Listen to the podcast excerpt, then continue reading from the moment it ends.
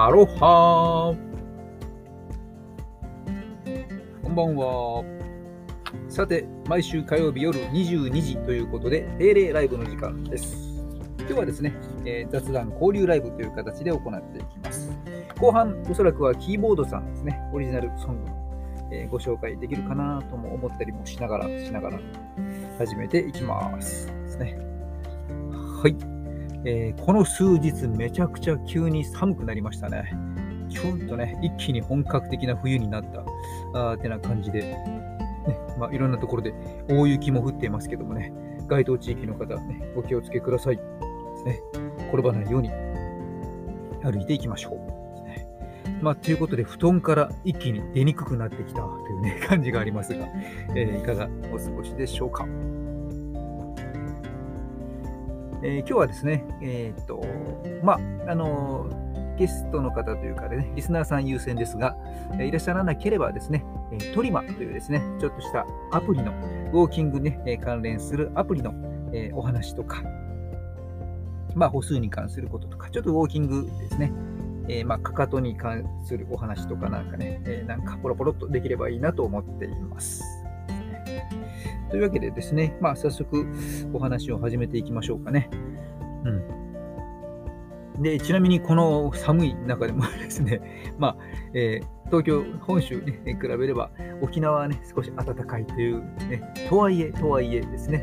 えー、この12月でもね、えー、ヒーローさんはおそらく半袖 T シャツで過ごしているかと思いますけどもね、はいまあ、T シャツネタでですね、あの、あ、メタ、メタの創業者、マーク・ザッカーバーグ氏ね、のこだわり、ご存知でしょうか？これ有名ですけどね。何でしょうか？これは、毎日同じ T シャツしか着ないというやつですね。うんまあ、何でもこう決断ってやつですね。朝起きて、起きようかな。二度寝しようかな。布団から出ようかな。やめようかな。とかね。朝ごはん何食べようかなってね、実は無意識のうちにものすごいたくさんの数の決断をしているんですよね。決断を。あくまでもありませんが、ここに決断ですね。そうだ、今のうちにちょっとツイッターにね、ライブ中と今日も振っておきます。もしかしたらですね、これを見てライブにいらっしゃる方もいるのかもしれません。ライブやってますということでですね、キラリンとツイートしておきました。で、えー、戻って、はい、決断ということでですね。うん。というわけで、まあ、朝起きた時からいろいろですね、例えば歯磨き粉でもですね、えー、歯ブラシ右手で持とうかとかですね、いろいろと、とにかく1日の中で3万5000回ほど決断すると言われているんですね。でこの決断するたびにエネルギーを使ってしまうということでですね、えー、このエネルギー消費を減らすために、ね、同じ T シャツを着ると。どの T シャツ着ようかなと迷わないと。もうね、全部同じものにしておく。ということで、同じ T シャツしか着ないと。ね、選択をしていないという意味ではなくてですね、同じ T シャツをね、20枚持っているということですね。そして毎日同じものを着ていると。すごいですよね。そこまでですね、えー、大切なことへの決断へのエネルギーを注ぐために他を削っているというですね。うん、すごいね。あ、のんこさんどうも、こんばんは。ね、ハッピーチャンネルのんこさんですね。どうもありがとうございます。えー、これはね、今日でしたっけ？昨日でしたっけね。なんかずーっとなんかね、スタイフに沼っていましてね、いろいろ聞いているので、つなぎ目がわからなくなってきましたけど、昨日か今日か、えー、ライブだったかな、確か。ねえー、のんこさんのね、えーちょっとコメントのやり取りをさせていただいてですね、えー、弓道をやられているということで、背中をね、しっかり使いますよね、ということでね、こう背中側の筋肉をね、ぐーっと使うことですごく姿勢が良くなってですね、後ろね、姿の背中のラインがものすごく綺麗になるということでね、そんなお話をしていたわけですけども、のんこさん、ねえー、こんばんはですね。今日はですね、ちょっと、えー、まあ、前半、後半もしかしたら音楽友達の方がね、えー、いらっしゃる予定で、今仕事中ということですけどね、まあ、いらっしゃったらそんな話もしようかなと思ってますけども、それまではですね、ちょっとまあ、うん、ウォーキング絡みの雑談でもと思っていたりもします。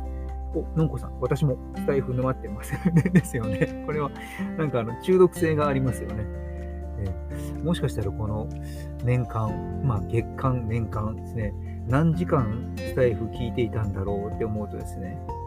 もしかしたら何百時間とかね、えー、なってくると、それ日にちに換算するとですね、えー、1ヶ月とか ひょっとしたらね、それぐらいずっと聞いてるのかなと思ったりもしながらですね、うん、まあ、新しい文化といいますか、ちょっとね、えー、面白いですね、えー。ラジオとはまたちょっと一味違ったこの音声配信ですね、自由に楽しんでいます。でですね、まあ、ちょっと決断の話をね、今したりもしていましたけども、まあ、そのね、朝起きてスパッと、えー、布団から出てくるのね、えー、それも決断だったりしますけどもね。うんまあ、そんなこんなでですね、先がとても読みにくい、えー、今ですね、新しい2022年で、ね、どんな1年にしていきますでしょうか。といったテーマもね、今後の放送できっと増えてくるんだろうなと思いながらですね、うん、ざっくり抽象的なところで言えばですね、えー、僕は尊敬と感謝、ね、こういったものが数多く触れられる、そんな年にしていけたらなとね、思ったりもしていますですね。あと具体的なところではですね、うんまあ、お仕事の面でいくとですね、本当にこの1年、2年というのは、えー、コロナですね、まあ、影響を受けた方、受けない方、ね、いろいろいらっしゃると思いますけども、えー、僕は仕事柄ですね、えー、思いっきり影響をえ受けた、えということでですね、え仕事がですね、もう9割方吹っ飛んだりもね、えしていきましたのでですね、例えばこれを元に戻していくときに、え例えば、え3年で年収8倍計画とかですね、うん、こういうこととかもありかと思うんですよね。で3年で8倍ということは、えー、売上を毎年毎年別の言い方をすると、3年連続で2倍にしていくという感覚ですね。例えば今1ですね。1年目2倍にして2になった。で2年目2倍にして4、3年目2倍にして8ということで見事3年間で8倍というですね。まあ、そんなこんなですね、えー、いろんな施策を立てて、えー、立て直さねばと思ったりをしているところです。でですね、えー、っと、かかとの話をしましょうかね。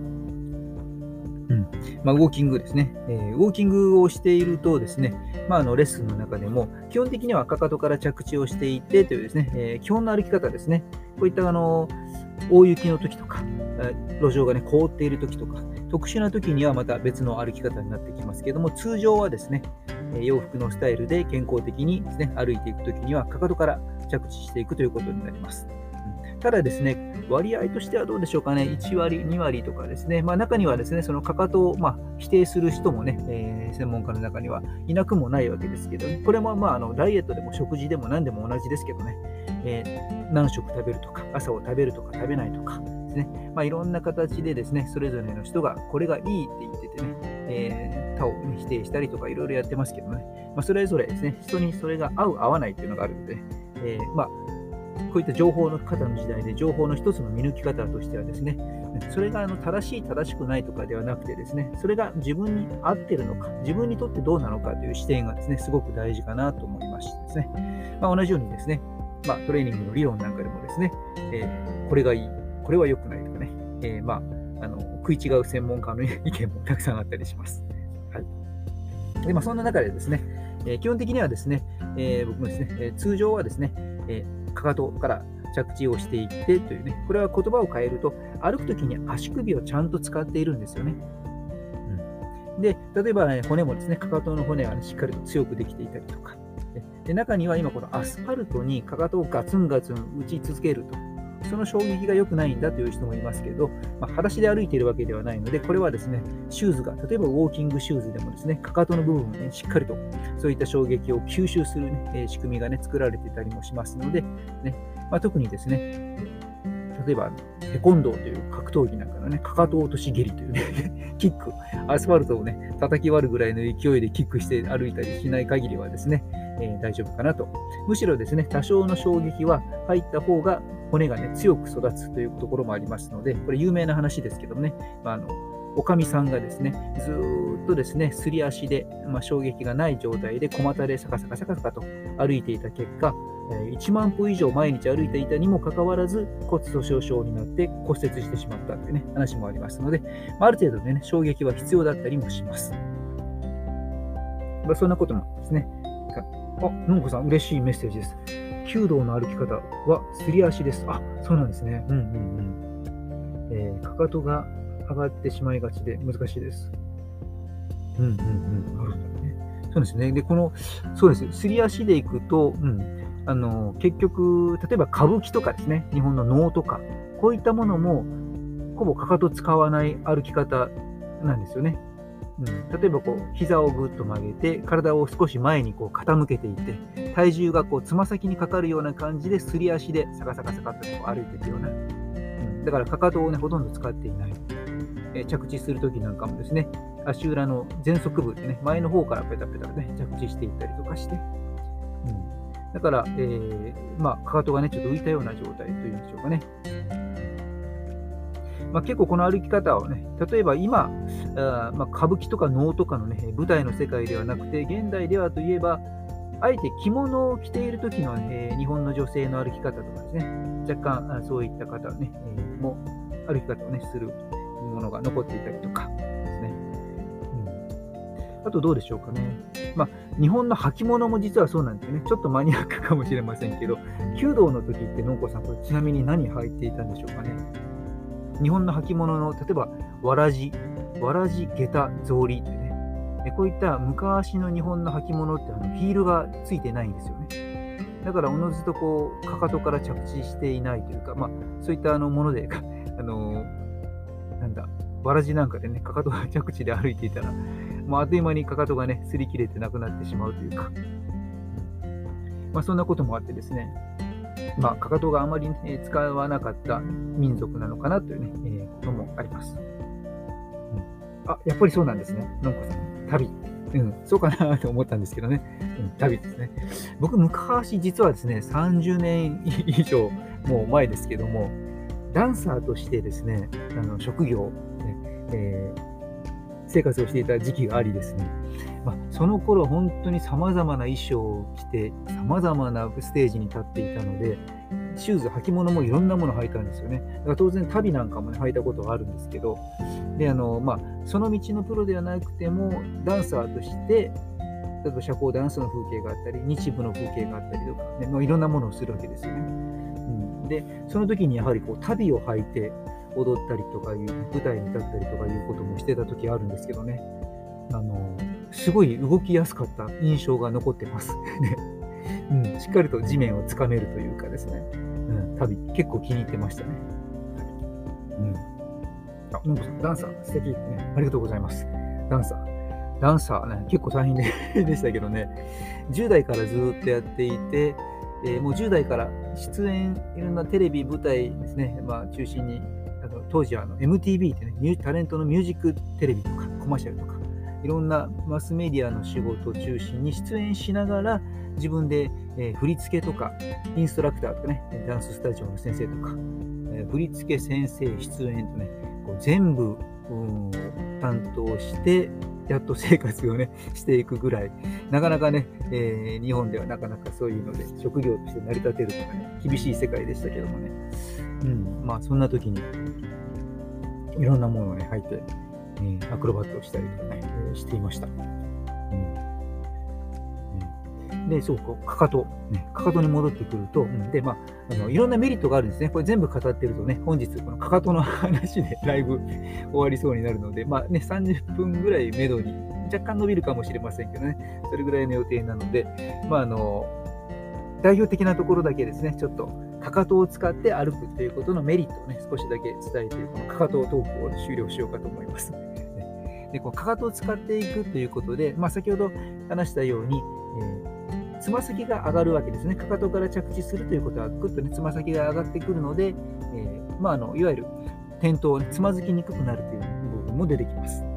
まあ、このウォーキングの世界ではね、こう10回転ぶと1回骨折するなんていうね、えー、格言めいた話もあるくらいですのでね、えー、まあ、年を取ってくると、それぐらいね、骨折のリスクも上がってきますので、そういった意味でもですね、これを未然に防ぐという意味ではね、ここ、かかと着地、ね。うん、あとはですね、こう自然に、まあ、体って連動していくので、かかとをね、ぎゅっとね、から着地していくようにするときにですね、膝がね、えー、伸び、膝の後ろ側が伸びてきます。なので、えー、膝を曲げて歩いている方が実は膝の、ね、えーと衝撃膝への負担、負荷というものが大きくなるので、まあ、変形性の膝の、ね、関節症でね、えー、痛みにつながってしまうと。それを防ぐ意味でもですね、すっと膝を軽く伸ばせて歩いていくということで、かかと着地していって、と連動して、ね、こう背筋もね、ピーンと伸びてきて、姿勢が良くなったりとか、えそういったメリットがね、こう得られてきたりもします。あとはですね、えー、親指なんかもね、ぐっとね、まっすぐ前に出ていくのでですね、えー、まあ、内股とかガニ股とかですね、そういったものの予防になったりとかね、まあ、アキレス腱にもストレッチがかかってくる、ね、で、ふくらはぎのポンプも動く、でえー、むくみ防止とかね、まあ、いろんな意味でですね、こう、しなやかに足首を使って歩いていくということでですね、こうかかと着地というものがね、えー、すごく美容面でも健康面でもですね、えー、有効だなと、え思います。うん、ただしですね、まあ、注意点としてはですね、えー、今回のような大雪でですね、路面が凍ってしまっているとですね、時はですね、かかと歩きは危険なのでやめましょうですね。はい。というわけでですね、えー、と後半はですね、うんとあとそんなに時間はありませんけども、まあ、そういったウォーキングのね、えー、つながり方でですね、ちょっと新しいアプリを今日ですね、ご紹介しようかなと思ってます。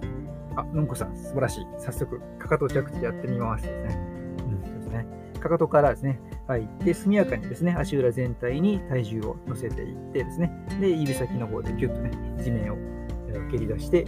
推進力にね、こう変えていくっていう形で、足の裏のローリングってね、言ったりしますけどね、かかとからね、速やかに重心移動させていくとですね、えー、歩くスピードが上がってきたりもします。で、そんな中でですね、まあ、いろんなアプリがあって、ちょっと追い切れないくらいね、次から、まさに音声配信もそうでしたけどね、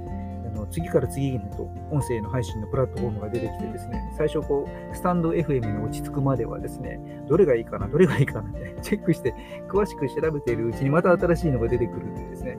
えー、そんなことでしたけども、アプリの世界も今まさにそんな感じで、このウォーキング関係のもですね、あのポイ活っていうのありますよね。ポイントを貯めるってで、ポイ活関連とウォーキングと絡んだようなものをね、こう中心にいろいろチェックしていたりしてたんですけども、本当にね、すごいいっぱい出てきて、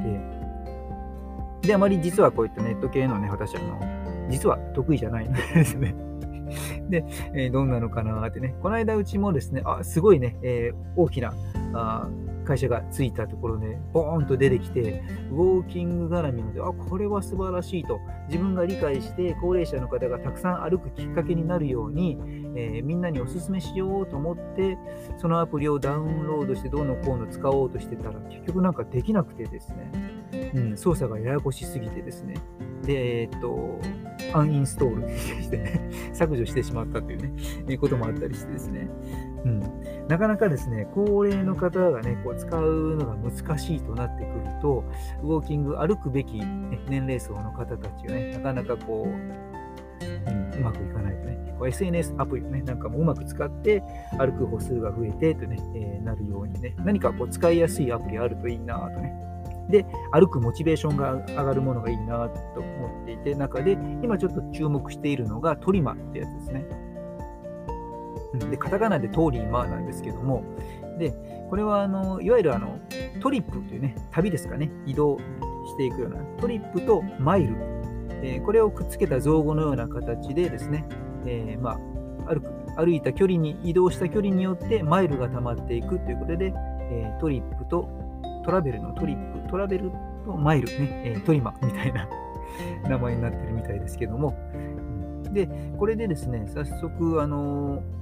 あ、そうです、そうです。カタカナでトーリーマーです。うん。で、今ですね、この収録が終わった後にごちゃごちゃして、明日にでもですね、ちょっとアーカイブ、ね、残れば残そうと思いますので、その時に概要欄見ていただければと思うんですけども、その概要欄にちょっとリンク貼っておこうと思うんですけど、もしくは僕のツイッターにでもですね、えー、書こうと思うので、明日あたりに見ていただければですね、そこに、あのさ僕もまだよく分かってないんですけどね、あのですね、えー、空招待コードっていうのがあってですね、うん、いろいろ見てたんですけど、ただ単にこのトリマー検索してダウンロードして自分で始めると、あのただ普通に始まっちゃうみたいでですね、あ、インディさん、こんばんは。遅くなりました。間に合いました。お待ちしておりましたですね。ちょっと今ですね、ウォーキングの新しい面白そうなアプリを見つけたのでね、紹介してました。トリマっていうものですけども、うん、普通に自分でやると、ゼロからスタートみたいなんですけども、これ僕が先ほど取得した招待コードっていうのがあるんですけども、これを後でですね、Twitter か概要欄かに載せますので、それをコピーして、え、アプリをダウンロードして設定をずっと進めていくと後半にですね招待コードありますかみたいなのが出てきてそこにその、え、招待コードをですねアルファベットね大文字とか小文字とかね、えー、混ざっていて9文字ぐらいのやつですけどそれを入力して、え最後まで、えーと、設定していくとですね、えなんと5000マイルプレゼントされるということなので、うん、ぜひですねそれを入れてやってみると良いと思いますよね。で、このマイルがですね、いろいろな貯め方があって、えー、このアプリが出てからですね、1年、2年経ってきてるんですかね、あの時の流れとともに、このマイルの貯める方法がどんどんどんどん増えてきていてですね、うん。まあ、そもそもは移動することによって、えー、マイルが貯まりますだったんですけど、ただこれ面白いのは、大体この手のはウォーキング系のものだと、1日にどんだけ歩いたって、歩いた歩数によってですね、ちょっとポイントが貯まったりとか、ウォーキングのみっていうものが多いんですけど、これは歩くだけじゃなくて、電車とか車とかですね、交通機関を使うのもありっていうですね、うんまあ、そういうものでもマイルが貯まるというですね、ということで、えー、本人が移動した部分、ねえーで、マイルが貯まると。うん、で、あと、それ以外にも今増えてきていて、えー、と何がありましたね。確か、うん、と買い物とかもいろいろ出てきてますね。あとは、あの、そのサイトの中で、アプリの中の動画を見る。動画を見ても増えるんですね。うん、あとは、えー、その中に、えー、タンクがあるんですけどね、その中にボコボコボコボコっとなんかね、えー作業した時に溜まっていってある程度溜まるとそれがマイルに換金できたりとかくじがついていたりとか。あともちろんウォーキングもですね歩数ですね、え、歩数、え、まあ、1万歩までっていうね中で1000歩歩くごとにですね、なんか短い動画が出てきてそれを見ると60マイルプラスされたりとかそこでまたくじが引けてまたマイルが追加されたりとかですね。であとはそのなんか2倍、3倍とかですね、マイルが貯まるのが早くなるチャレンジのガチャがあったりとかですね、なんかアンケートに答えることで、え、マイルがもらえたりとか、さらに新しくですね、今年の夏からですかね、あの買い物にもマイルがつくようになったんですよね。うん、楽天ビューティーとか、楽天グルナビとかですね、ジャランドとかね、旅行とか、あとこう、ふるさと納税とかですね、そういった買い物した時なんかにも支払いの時の金額に応じてですね、えー、マイルがプレゼントされたりとかですね。うん、あとその中でなんかこう、まあ、ランキング機能とかですね、いろいろとどんどんですね、なんかすると、ポイントがね、プレゼント、マイルが、ね、プレゼントという形でですね、うん。まあ、まあ、ミッションが出てきて、それをクリアするともらえたり、なんかこうマイルがね、たまるものがたくさん増えてきてるということで。うん、で特にあの大きなものでいくと、例えばあの、いわゆるあの日本最大級の動画配信の UNEXT とかですかね、えこういったものの1ヶ月無料のキャンペーンに、ね、こう登録すると、なんとですね、11万2000マイルもらえたりとか。ただあの、最初はね、このマイル、マイルイコール金額かなと思って僕びっくりしてたんですけど、そうじゃなくてですね、これ、あの、100マイル1円ですね。100マイル1円になっていくということですね。で3万マイル、例えば貯まっていくと、それを他社のポイントに、まあ、300円になっちゃうんですけども、こう変えられるということでですね。まあ、ただですね、今言ったようなですね、こう、アメバに、え、登録したりとか、クレジットカード発行とか、こういうことするとですね、何万マイルとか、何十万マイルとか、ドガーンともらえるものもあったりしますけどね。で、えー、溜まっていって、他社のカードっていうのは結構いろいろありましてね、7個ポイントとかですね、D ポイントとか、Amazon ギフトとかですね、換金で銀行に振り込んでもらうこともね、できたりとか、iTunes カードとか、ねえー、ワンオンポイントとか、えー、なのでかなり使い勝手がいいのでですね、うん、で、まあそういったものね、て交換できているということなので、えー、たくさん、えー、歩いたり、ね、移動したりね、えー、しながらマイルを貯めてですね、こう換金できると。いろんなポイントとして使えるということね。ちょっとですね、えー、またそのお得な5000マイルですね、えー、つくコードなんかも後で載せておきます。ということで、キーボードさん、こんばんは。えー、送迎終わりました。ということですね、え、番組も間もなく終わりそうですけどもね。はい。ということでですね、キーボードさんすいません。先ほどのですね、あの、メッセンジャーにもらったんですけども、あ、ということで早速あのご招待してみましたけど。すいません、先ほどのですね、あ、あなんか、はい。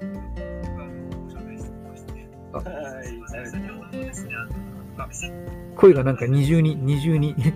時差で届いてきますね。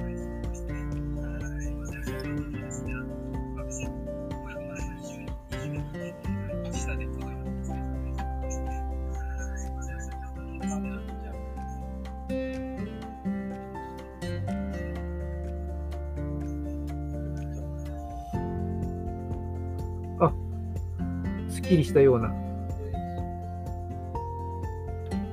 あ、治りましたね。はい。ああ、それが、あ、それが若干時差付きで入ってきてたんですね。はい。うん。いや、さっきあの、アドレスもらったんですけど、あの、パソコンでやってれば確かコピーしてそのままいろいろ動かせたんですけど、iPad でやってたら、ちょっとそのコピー取れなくて、ええ、なぜかあのメッセージが。うん。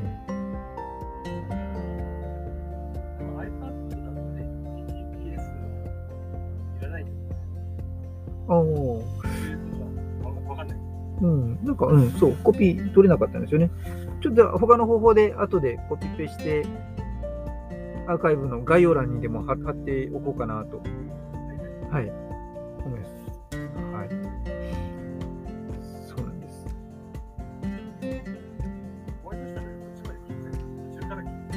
あ、ええ。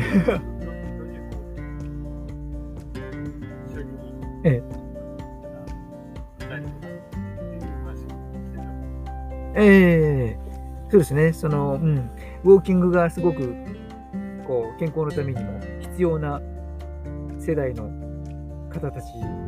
とこう SNS とかアプリとかですね、これをいかに連携させていくかというですね、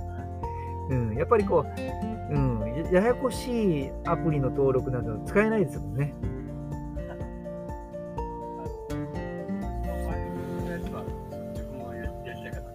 あ、え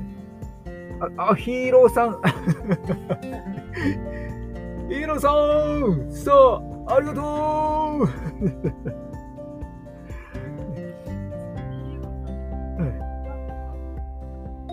そうです、そうです、そうです。沖縄の、はい。はい、はい。で、モテおじさんっていうのは三重県にの方で。はい。三重県。はい。そうそうそうそう。うん。そうなんですよね。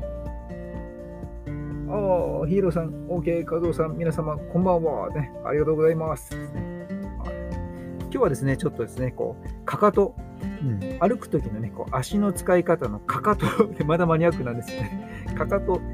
冒頭はですね、ちょっと、えー、T シャツ絡みのマーク・ザッカーバーグの話をして、そしてその後、かかとの話をしてですね、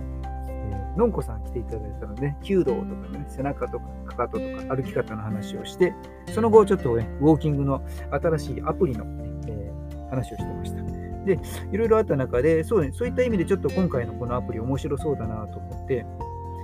うん、ただこの招待コードをつけるとね、最初にいきなり5000マイルもらえるみたいな、後ほどそれも一緒にちょっとあの招待コード、概要欄か Twitter かどっかでね、こう貼っておきますので、あ、あります。ツイッターで、あの、さっきのサンクラウドのアドレスを使って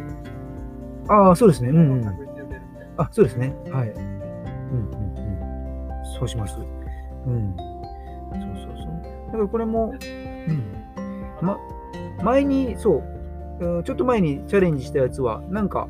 結局うまく操作できなくて、僕もやめちゃったっていうパターンですけど、今回のやつは、うん、割と操作的には難しくはない感じだったので、うん。なので実際にこれで入れて移動して、あ、それこそヒーローさんなんか入れたらすごいかもしれないな。移動距離 移動距離がね、カウントされるので、うん。だから、ただの歩数計系のやつと違うんですよ。